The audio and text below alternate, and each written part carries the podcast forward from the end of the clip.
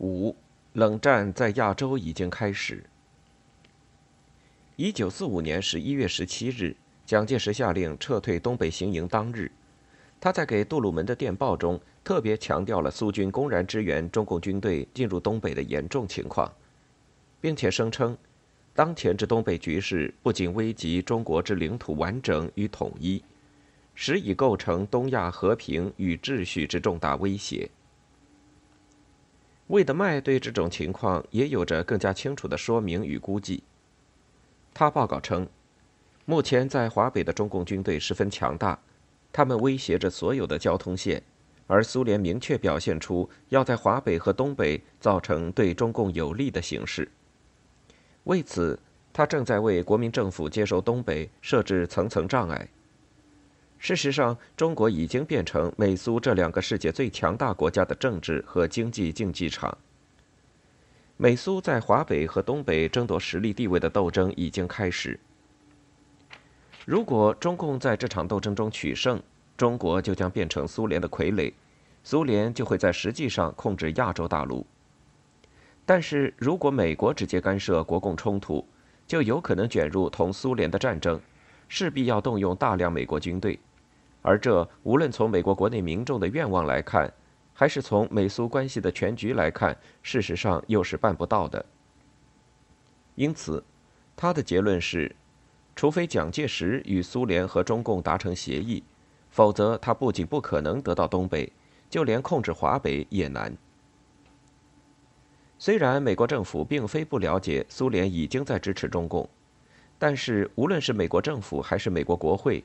即使是其中最激烈的反苏反共分子，也没有人主张像英国在希腊那样，直接派军队投入到打击中共的军事行动中去。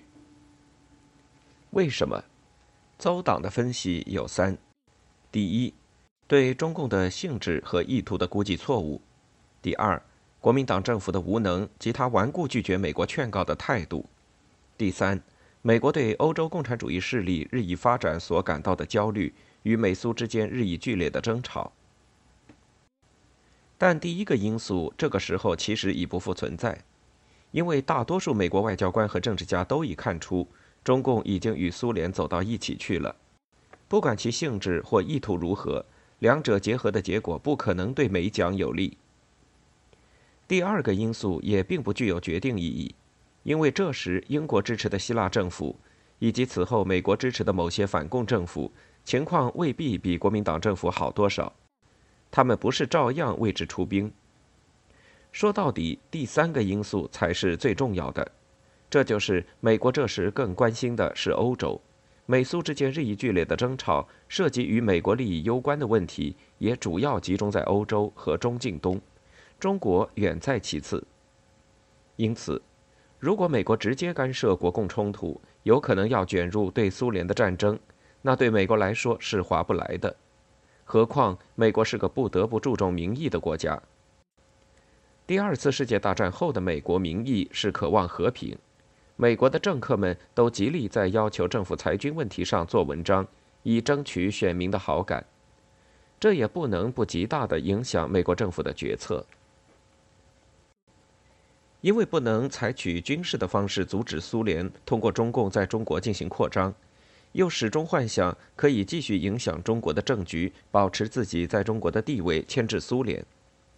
结果就出现了马歇尔出使中国，积极调处国共冲突这样一种局面。但是在这样一种条件下的调处，从一开始就注定了是要失败的，因为马歇尔根本没有打算，也不可能解决苏联最关心的问题，即美国独占日本后苏联所感受到的安全威胁。不仅如此，就在马歇尔使华的几乎同时，苏联为了能够既不违背其外交承诺，又能有效地阻止美国插足东北，别出心裁地向国民政府提出了中苏在中国东北实行全面经济合作的建议。对此，国民政府从一开始就暗中抵制，有意在谈判开始之前，先把谈判代表张家傲派到华盛顿去走一圈，征询美国政府的意见。美国政府自然更是从中作梗，声称美苏间绝无满洲为苏俄势力范围之默契。坚持美国继续主张满洲门户开放，表明了必欲插足东北的决心。当谈判开始后，美国不仅正式向两国政府发出照会，扬言中苏政府就满洲的工业进行谈判违反了门户开放原则，歧视了美国人，而且与英国一起公开了雅尔塔秘密协定。这使苏联遭到中国民众和舆论的强烈抨击，把东北纳入自己势力范围的努力严重受挫。斯大林这时的态度已经非常明确，那就是逼着国民政府摊牌：你们要么和我们一起，要么就反对我们，在美苏之间必须做出选择。而要倒向苏联，仅仅不许美国人染指东北还不够，还不能让美军住在中国。斯大林明确告诉这时到莫斯科去的蒋经国，不能让美国有一个兵到中国来。只要美国有一个兵到中国，东北问题就很难解决了。这话说的再明白不过，即苏军此前之所以联合中共阻挠国民党接收东北，就是因为国民政府把美国兵引到中国来。只要驻华美军不走，苏联就不会轻易把东北交给国民党。想不到国民党执迷不悟，跟定了美国，这自然也就是苏联很快就彻底破灭了与国民政府在东北合作的希望。马歇尔使华的头两个月，正值苏联寄希望与国民党谈判东北经济合作问题的过程中，因此苏联政府虽拒绝参加调处，对马歇尔使命倒也没有表现出反感。美英苏三国一九四五年十二月在莫斯科召开的外长会议，反而比九月在伦敦召开的五国外长会议显得气氛融洽。会议公报中，美国甚至与苏联一起承诺不干涉中国内政，双方都要尽早从中国撤军。在这种情况下，马歇尔利用美苏这种暂时的并且是表面的合作左右开弓，一时间也成功的促使国共两党互相有所妥协。达成了一纸停火令和几个政协文件，但从1946年2月美苏因中苏经济合作谈判引发一系列冲突之后，美苏间敌对气氛明显加剧，国共妥协的趋势自然也不可能持续下去。二月间美苏关系恶化的最典型反应是美国驻苏联代办凯南力主遏制苏联的著名长电。和苏军再度鼓动中共在东北抵抗国民党。凯南二十二日的这封电报对华盛顿产生了极为重要的影响，以致成为一年后美国对苏冷战政策的基本依据。凯南在电报中断言，苏联领导人作为正统的马克思主义者，他们的意识形态决定了他们绝不相信苏联能够与资本主义世界长期和平共处。他们的外交政策是从苏联正在遭到资本主义包围这一观点出发的，他们不可避免的要采取一切方法，包括参与国际活动和暗地里搞颠覆与离间，来削弱西方，加强自己。美国政府和人民绝不应再对苏联抱有任何幻想，应对苏联采取强硬政策，同时坚定自己对美国式的民主制度和生活方式的信仰。并用以指导世界各国人民，不使共产主义有可乘之机。就在凯南发出这封电报的当天，苏军代表再度找到中共东北局，一面说明苏军主要负责人希望与东北局负责人见面，一面传达莫斯科的意见，说苏方正全力争取在除大连、旅顺外的整个东北插足。与国民政府谈判经济合作，就是为了迫使其承认苏方在东北的地位。但苏方努力必遭美蒋阻挠，为此，中共应在政治上保持强硬态度，在军事上加强进攻予以配合。中共在武器方面有任何要求，苏军都将尽可能给予满足。有关细节及组建炮兵、坦克部队。和设立训练基地的问题可做进一步研究和磋商。在第二天双方负责人的会见当中，苏方更加进一步表示，过去苏军因顾虑到与美国冲突引发第三次世界大战，态度较软，如今态度已变。苏方不论与国民党的谈判成功与否，支持中共确立在东北的主人地位的目标将不会改变。因为国民党借英美公开雅尔塔秘密协定煽动反苏运动，美国假门户开放之名，必欲深入东北，以显示美蒋决心取消苏联在东北的经济优势地位。因此，苏方建议中共再迅速增调大批干部和部队到东北来，准备与国民党争夺东北的主人地位。美苏之间的冲突在一九四六年二月以后已日趋白热化。两国在成立朝鲜临时政府问题上，这时也开始发生争吵。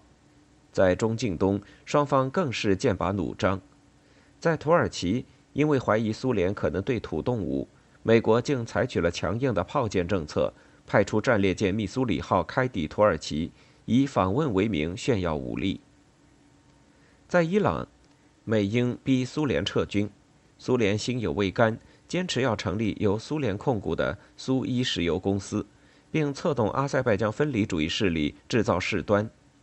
但美英态度强硬，苏联极感被动。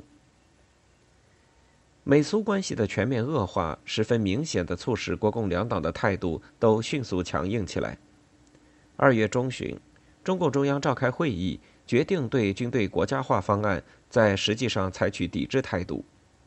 国民党也很快撕毁了政协决议，蒋介石甚至还趁机公开煽风点火，告诉美国记者说：“美国应采取强硬态度。”面对这种情况，苏联终于开始不顾外交条约，还美蒋以颜色。三月八日，苏军首先撤出抚顺、吉林，并通知中共东北局，沈阳一周内也将撤退。沈阳以南地区一概不向国民政府办交接，中共军队可以自由行动。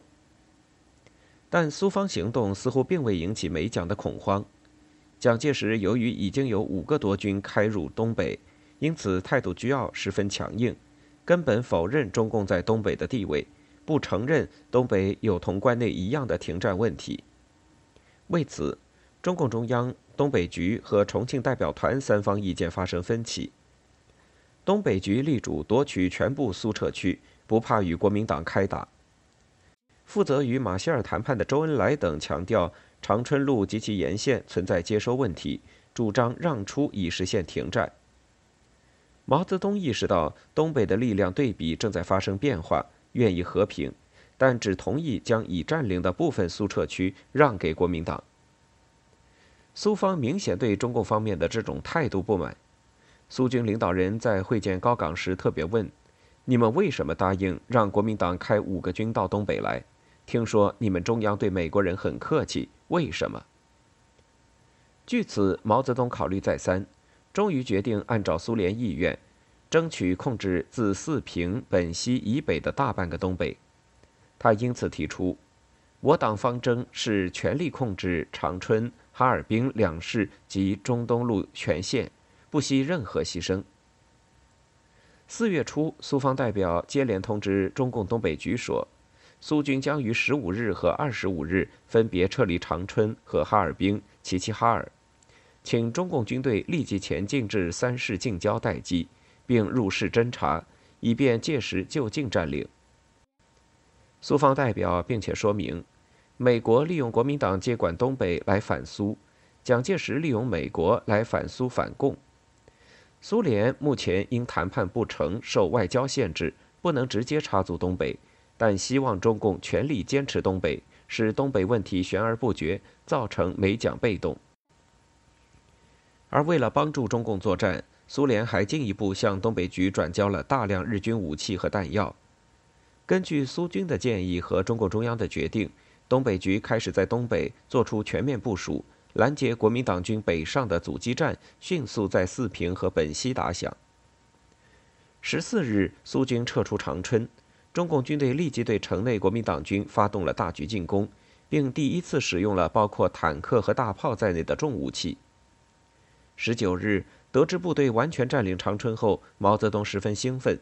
指示东北局要做长期保持计划，要准备以长春做我们的首都。首先成立东北自治政府。一九四六年四至五月间，国共之间在东北展开了前所未有的大规模攻防战。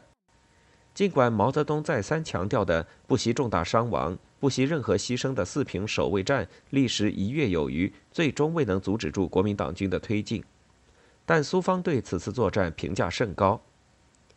在长春德尔附失之后，苏联政府为阻止国民政府进一步以武力向北满推进，甚至通过其驻华外交官非正式的向美国驻华外交官发出警告。扬言苏联对中国问题始终采取不干涉政策，但是如果美国继续鼓励国民党实行这种对苏联带有进攻性的政策，苏联将不会坐视不管。此举不能不引起美国方面的高度警惕。马歇尔随后极力压蒋停止向北满追击，与此不无关系。但是时至于此，不论是美苏之间的冲突，还是国共之间的战争，都已经不可能停下来了。苏方明确支持毛泽东在关内实施报复作战，并陆续通过东北局向关内华北、华中各主要根据地秘密输送武器弹药。已知五至六月里就从东北运送三批军火前往山东，七月间仅一次提供的可供转运山东的军火就有一百多车皮。中国的内战已经名副其实的全面爆发了，蒋介石顿时捉襟见肘。在东北被迫转入了守势，极大的决定着此后中国革命命运的东北根据地，由此得以奠定巩固的基础。